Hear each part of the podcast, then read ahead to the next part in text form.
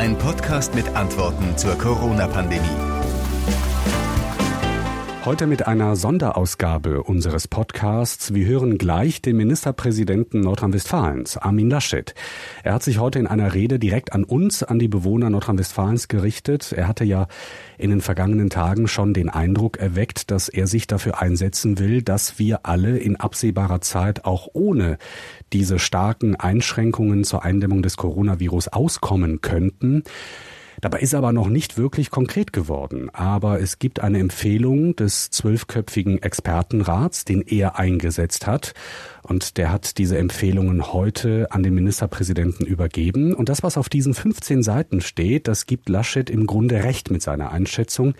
In dem Papier heißt es, die gesellschaftlichen Schäden seien extrem groß, die volkswirtschaftlichen Folgen, auch die Vereinsamung älterer Menschen und ähm, die Zunahme von häuslicher Gewalt, zum Beispiel von Kindswohlgefährdungen, das sei genauso ernst zu nehmen wie die Gefahr einer Ansteckung durch das Coronavirus, so heißt es sinngemäß in meinen Worten wiedergegeben und es müsse eine schrittweise und verantwortungsvolle Normalität eingeleitet werden, so schnell wie möglich und so langsam wie nötig.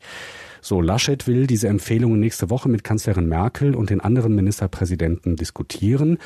Gut möglich aber auch, dass Laschet uns als Bevölkerung vor allem danken will dafür, dass wir ja in Nordrhein-Westfalen recht diszipliniert äh, mit dem Kontaktverbot umgegangen sind und dass er sagt, wir müssen noch ein wenig durchhalten. Hören wir jetzt die Ansprache Armin Laschets, meines Wissens nach das erste Mal, dass sich ein Regierungschef in Nordrhein-Westfalen außerhalb von Weihnachts- und Neujahrsansprachen direkt an die Bevölkerung wendet.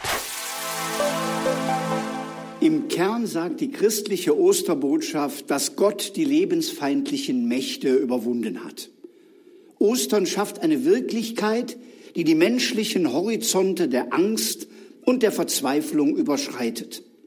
Seit Jahrhunderten haben die Menschen Ostern gefeiert, selbst in Kriegen und Krisenzeiten. In diesem Jahr fehlt diese gemeinsame Feier. Ostern ist ganz anders als je zuvor in 2000 Jahren. Noch nie seit der Gründung unseres Landes im Jahr 1946 haben wir eine so schwere Bewährungsprobe erlebt. Es ist eine Zeit mit großen Sorgen, um liebe Menschen, um die eigene Gesundheit, um den Arbeitsplatz, um die wirtschaftliche Existenz. Wir feiern Ostern, das Fest des Lebens, nicht, damit wir so Leben retten. Besonders schmerzlich ist es, dass Familien weiter auf Abstand bleiben müssen, dass Kinder ihre Großeltern nicht besuchen können, dass nicht einmal eine Umarmung möglich ist. Das alles ist hart. Mit der Stärke jedes Einzelnen schwächen wir gemeinsam das Virus. Die Osterhoffnung ist, am Ende siegt nicht die Sorge, nicht die Angst, sondern das Leben. Die Entwicklung der vergangenen Tage ermutigt uns. Die Ausbreitung des Virus verlangsamt sich von Tag zu Tag. Deshalb möchte ich Ihnen alle Danke sagen. Danke, dass Sie sich an die Regeln halten, dass Sie Abstand halten und zusammenhalten. Danke möchte ich allen, die jetzt Nächstenliebe zeigen, die für andere einkaufen, sich kümmern, aufmuntern und trösten. Tun wir alles, damit viel von diesem Geist in der Zeit nach der Krise in unserem Land lebendig bleibt. Von Herzen danken möchte ich auch allen, die in dieser Zeit selbst an diesem Osterwochenende hart und unermüdlich arbeiten den Ärztinnen und Ärzten, Pflegern und Schwestern, Rettungskräften, Polizistinnen und Polizisten, den Verkäuferinnen und Verkäufern in den Supermärkten und den vielen anderen, die dafür sorgen, dass unser Leben, unser Alltag, so gut es geht, weiter laufen kann. Wir dürfen aber auch nicht vergessen, alles, was wir gerade zur Eindämmung des Virus tun, hat auch negative Folgen. Ich denke an die Hunderttausenden, die leiden unter Kurzarbeit, unter Arbeitslosigkeit, an die, die jetzt leiden müssen unter Depression, Einsamkeit, verschobenen Operationen, unter Gewalt oder Verrohung, gerade auch die Kinder unter ihnen.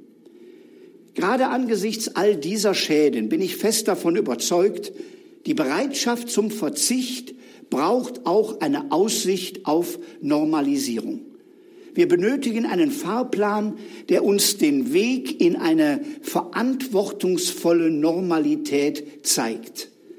In dieser schwierigen Lage versuchen Regierung und Opposition, Bund und Land, so viel wie möglich gemeinsam zu entscheiden.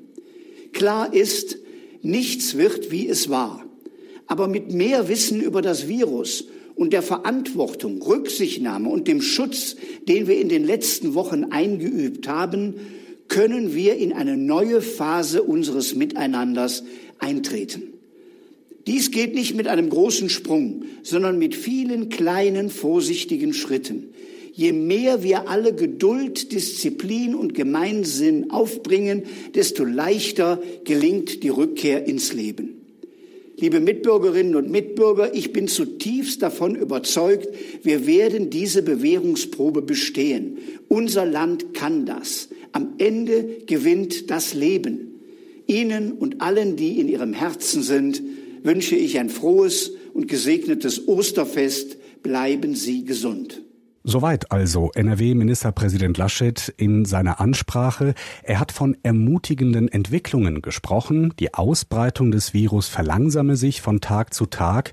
Und er hat auch ganz vorsichtig einen Fahrplan zur Normalisierung in Aussicht gestellt. Nichts werde mal so sein, wie es gewesen sei. Trotzdem, aus seinen Worten höre ich heraus, dass es im Grunde genommen nur eine Frage der Zeit ist, bis wir ganz allmählich in eine neue Normalität zurückkehren können. Allerdings, wie er sagt, mit vielen kleinen, vorsichtigen Schritten und mit viel Geduld und Disziplin. Wie genau äh, dieser Weg in die Normalität aussehen könnte, das hat er allerdings offen gelassen. Er will ja nächste Woche mit Kanzlerin Merkel und den anderen Ministerpräsidenten in einer Videokonferenz eine Exit-Strategie erläutern.